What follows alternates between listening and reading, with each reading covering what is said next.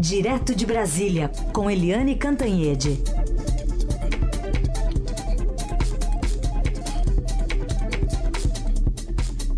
Oi, Eliane, bom dia.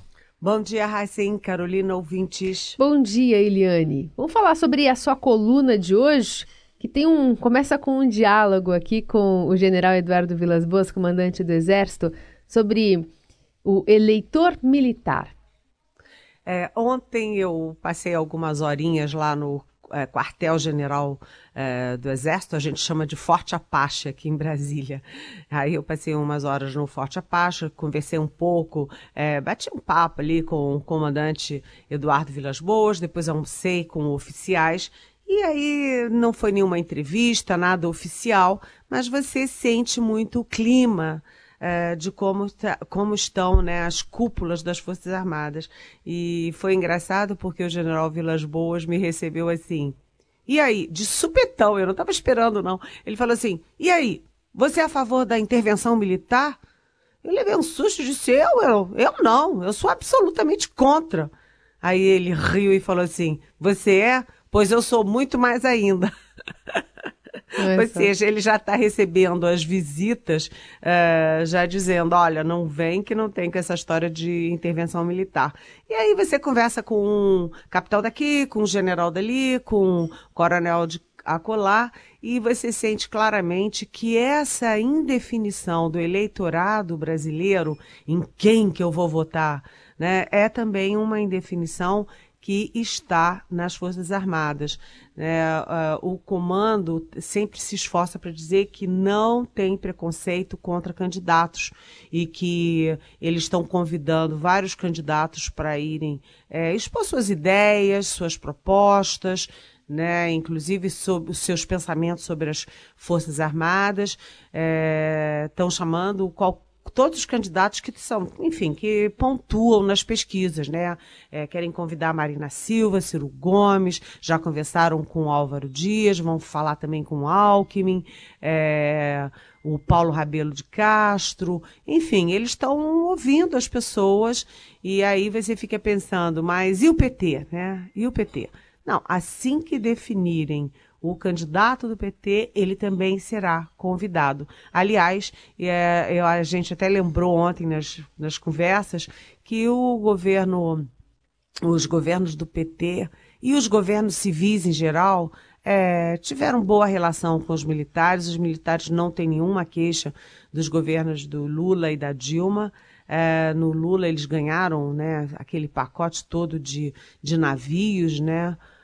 Da Marinha, depois deixou, o Lula deixou tudo mais ou menos pronto e a Dilma bateu o martelo na renovação da frota da FAB. É, e aí não tem preconceito contra a esquerda, mas também não vamos dizer que eles vão votar na esquerda, não, porque não vão.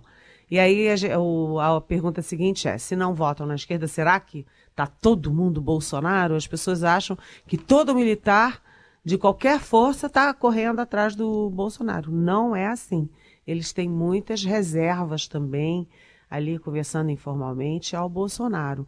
Não é uma questão, eles gostam das bandeiras do Bolsonaro, de família, é, de ordem e disciplina, mas isso não significa que as Forças Armadas estão apoiando o Bolsonaro, não. Muito pelo contrário. Eles estão como como, a, enfim, a grande maioria do eleitorado estão em busca dos seus candidatos. Não tem ainda nenhuma segurança sobre isso.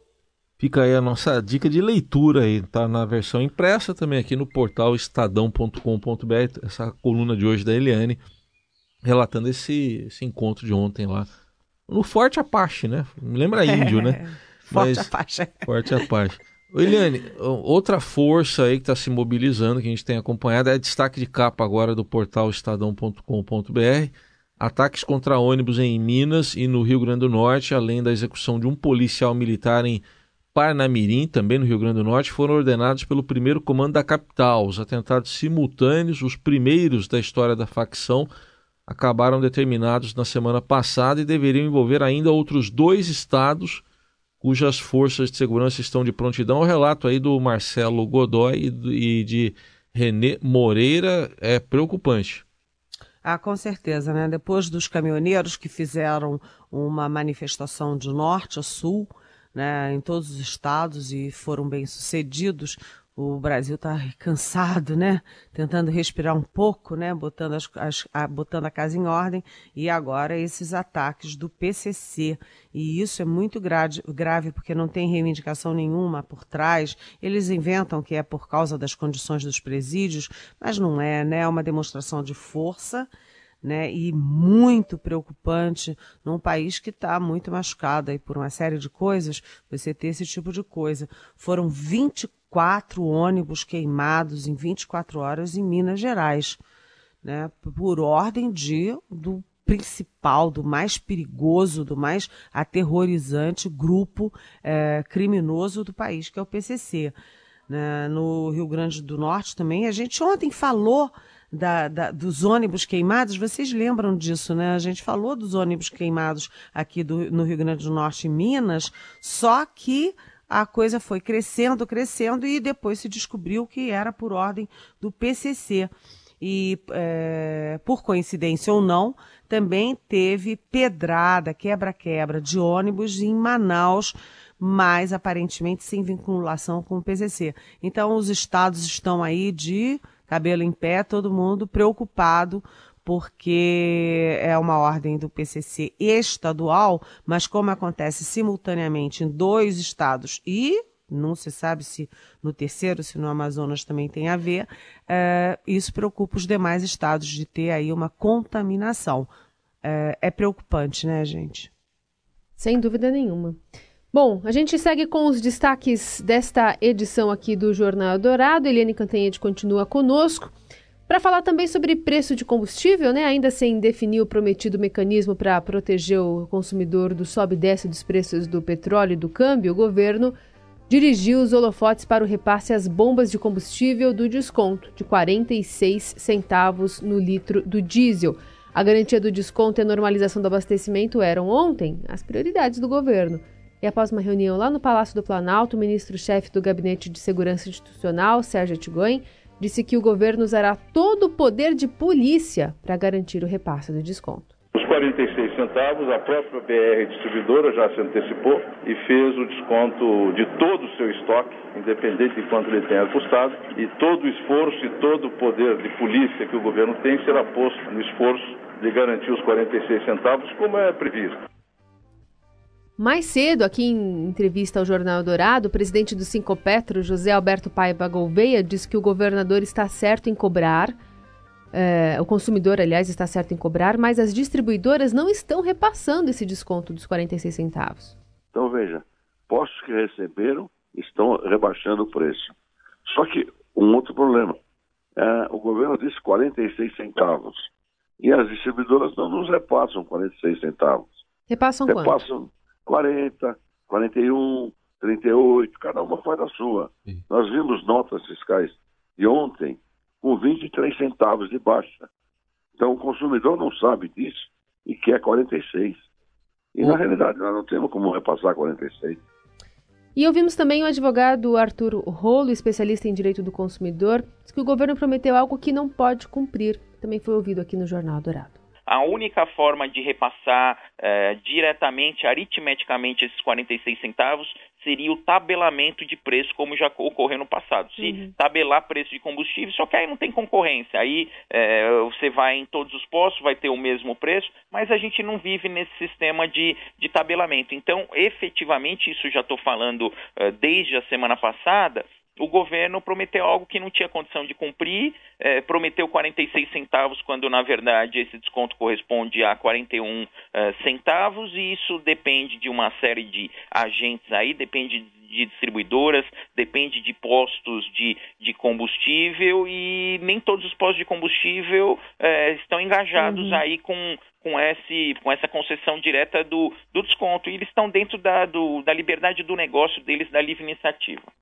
Baita impasse. E hoje tem um projeto de lei lá na Câmara dos Deputados que deve discutir estabelecer né, um marco regulatório para o transporte rodoviário de cargas, incluindo a atividade dos caminhoneiros, uma das demandas apresentadas pela categoria. No meio disso tudo está o governo, né? Uma baita pressão, inclusive, para diminuir é, o preço não só do diesel, né, Eliane?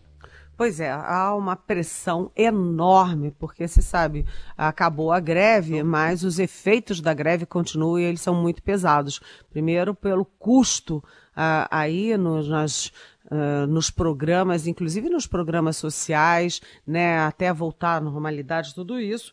E tem essa questão aí de como fazer cumprir esses 46 centavos. Esse advogado foi muito claro ao dizer que é muito difícil e o governo usa como arma, já que nunca houve esse tipo de fiscalização.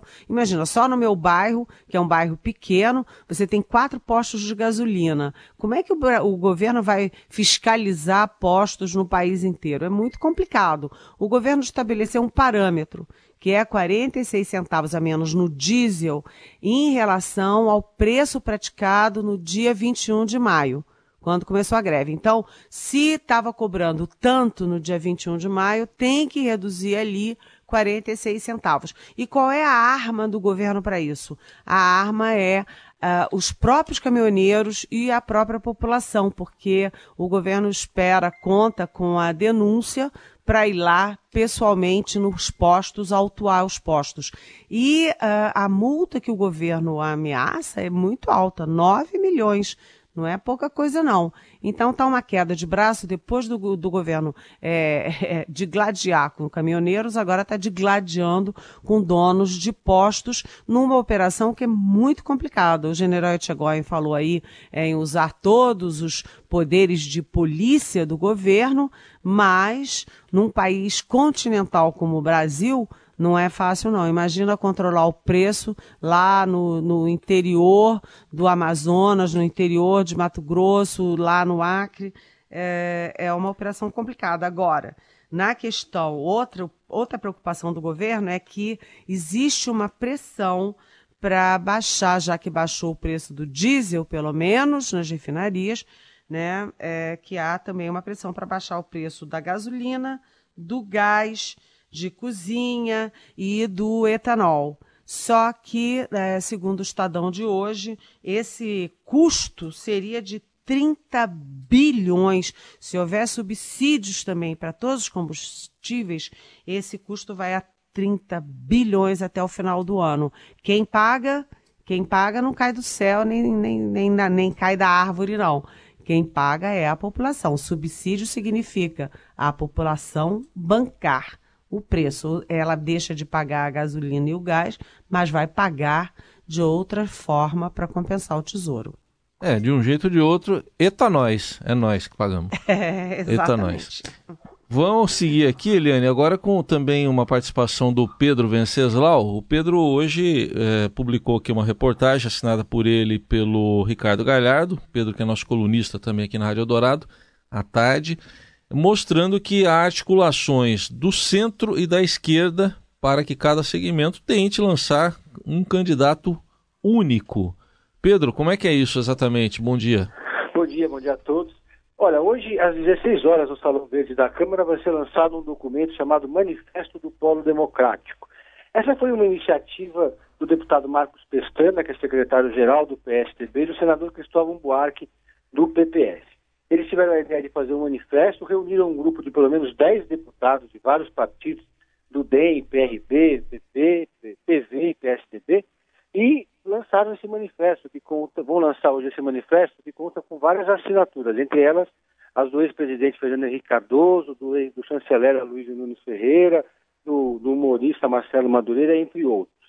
Então esse ato político vai ser o pontapé inicial de uma tentativa de articular uma chapa única do centro é, para tentar evitar, segundo Marcos Pestana, que haja uma polarização entre a esquerda e o Bolsonaro. Estão todos muito assustados com a, com a solidez do, do Jair Bolsonaro nas pesquisas de opinião, na, na liderança ou em segundo lugar nas pesquisas, e cresce o sentimento de que ele provavelmente vai estar no segundo turno da eleição, o que torna muito complicada a briga pelo segundo lugar. O PSTB, um partido que desde a eleição de 1994 sempre esteve no segundo turno, sempre esteve disputando a liderança da eleição, corre o risco de se transformar em um nanico. E todos podem acabar morrendo abraçados, como aconteceu em 1989, quando todos os candidatos do centro juntos é, teriam ido para o segundo turno se tivessem apoiado o Mário Covas, que por 5% das intenções de votos perdeu o lugar para o Lula.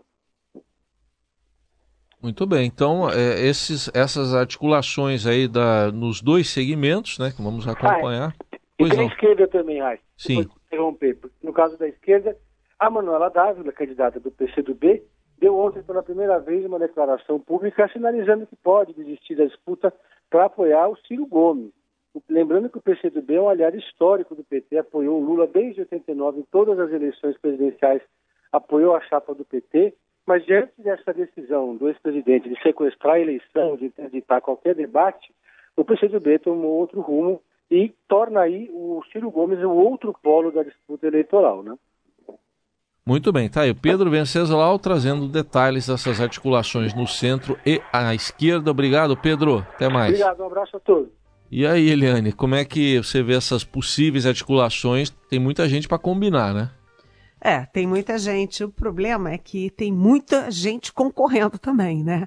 Você tem quase 20 é, candidatos e ainda tem gente que está sendo lançada. Tem ali um embrião de, é, de apoio para o lançamento do Nelson Jobim é, pelo MDB porque o Nelson Jobim tem, é, ele passou pelo judiciário, pelo legislativo, pelo executivo, sempre com nota 10, né? Ele conhece bem os militares, ele transita bem em todas as áreas e ele é um homem de comando, né? Ele é um homem, é, é, ele tem liderança tem força. Então tem gente aí tá querendo lançar o, o, o, Jobim, mas o Jobim vai ter que enfrentar dentro do MDB aí a candidatura já colocada do Henrique Meirelles. Né? A decisão final é em julho e tem muito pouco tempo, mas continuam tentando lançar. Tentaram lançar o Afif Domingos, tentam ainda lançar o Paulo Scaff, quer dizer, 20 não bastam, tem que ter mais um pouquinho.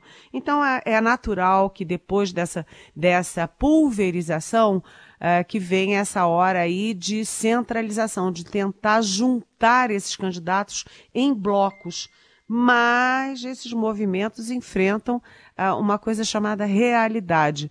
Por exemplo, vou dar só um exemplo. É, todo mundo sabe que o Álvaro Dias, é, que foi tucano muito tempo, teve uma liderança expressiva é, dos tucanos no, no, Senado, ele tira votos do Alckmin. Ele não tem capacidade de chegar ao segundo turno, mas ele inviabiliza a ida do Alckmin para o segundo turno.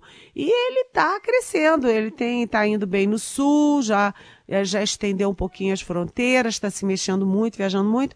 Quem é que vai dizer, ô Álvaro Dias, abre mão para o Alckmin, por exemplo, que está mais bem colocado nas pesquisas. Então, o Marcos Pesquitana é um cara muito do bem, é um deputado do PSDB de Minas, se esforça para isso, mas a viabilidade é complexa, digamos assim. Agora, do outro lado, era já esperado, a, a esquerda é mais disciplinada, esse movimento da Manuela Dávila pode aí servir como é, abrir um rastro, né, abrir um caminho de é, fortalecimento da candidatura do Ciro Gomes. Aliás, está chegando, né? Copa do Mundo. Hum. Brasília vai parar, né? Uma boa notícia do governo ao funcionalismo. Todo mundo vai poder assistir o jogo em casa, Eliane. Olha, eu fico impressionada como ninguém está falando da Copa, né? Cadê a Copa?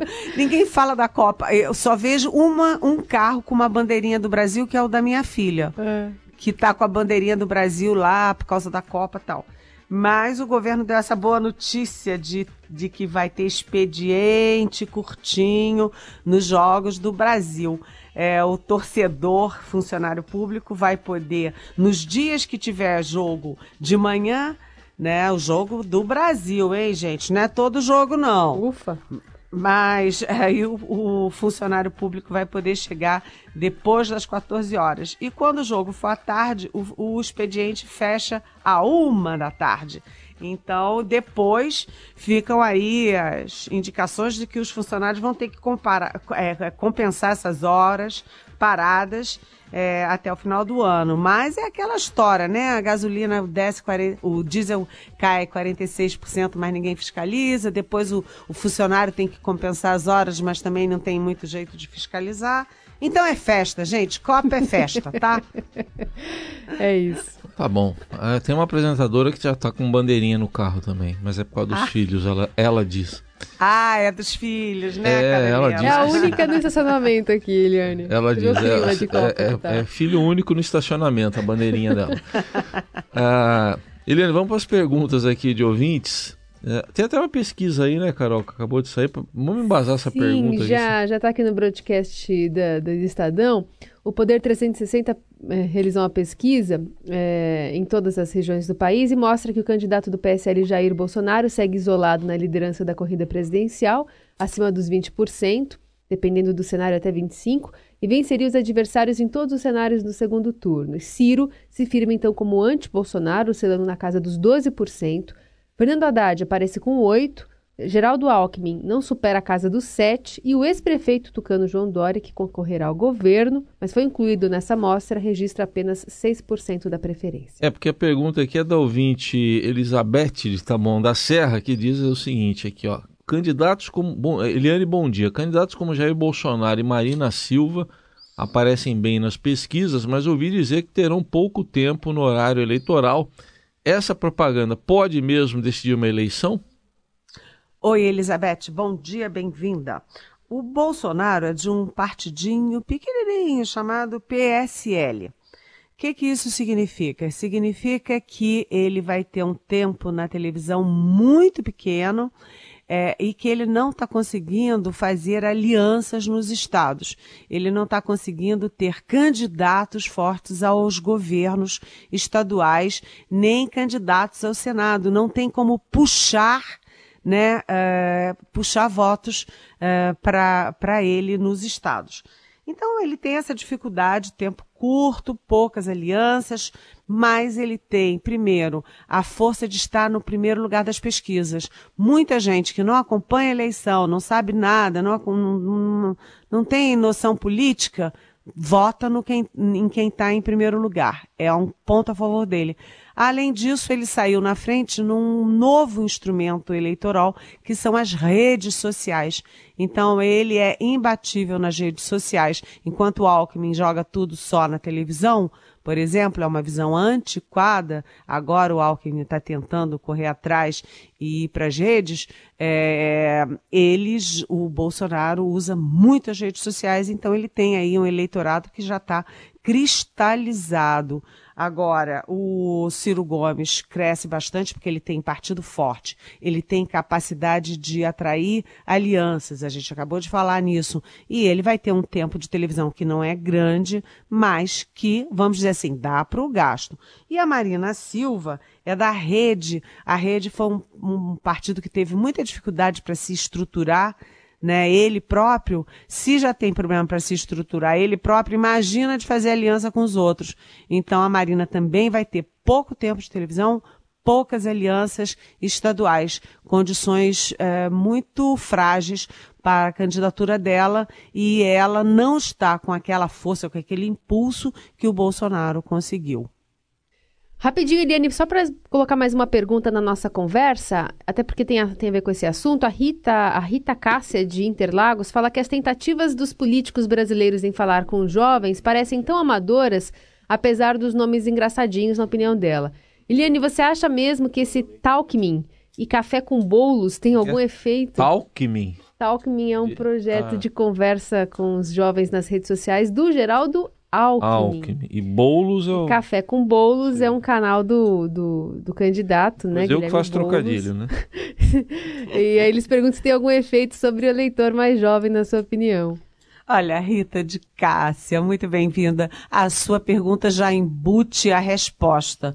Não, olha, Talkmin, quando olhei, ficou parecendo talco, Alckmin é horrível, né? Tanta gente é, para pensar e pensa num negócio tão feio. Outra coisa, eles entendem mal os jovens, eles não conseguem é, entender e falar com jovens. Por quê? Porque eles não atraem os jovens para estar dentro da, das campanhas, dentro da política, dentro do processo eleitoral. Quer dizer, em vez deles usarem o jovem para conversar com o jovem, eles querem é, usar pesquisa para falar com o jovem. Isso costuma não dar certo, viu? Mais ou menos que nem a gente viu o Temer, né? Tentando fazer com aquela blogueira lá. Jovem. Com aquela jovem nas redes sociais ali. Ele estava super durão, ele não era é, natural dele e aquele, aquilo lá ficou meio plástico, né? Não passou a veracidade que precisava. Exatamente. Você acha que o jovem não entende quando é real e quando é aquele esforço para ser engraçadinho, jovial e alegrinho? É. Claro que entende, né? É. Real oficial. Então. Muito bem, Eliane Cantanhede que volta amanhã, quarta-feira, aqui no Jornal Dourado, a partir das nove. Você sempre pode mandar mensagem para ela pelo WhatsApp, o contato é o 99481-1777, também pelas redes sociais. Obrigada, viu, Eliane? Um beijo. Beijo, até amanhã. Tchau.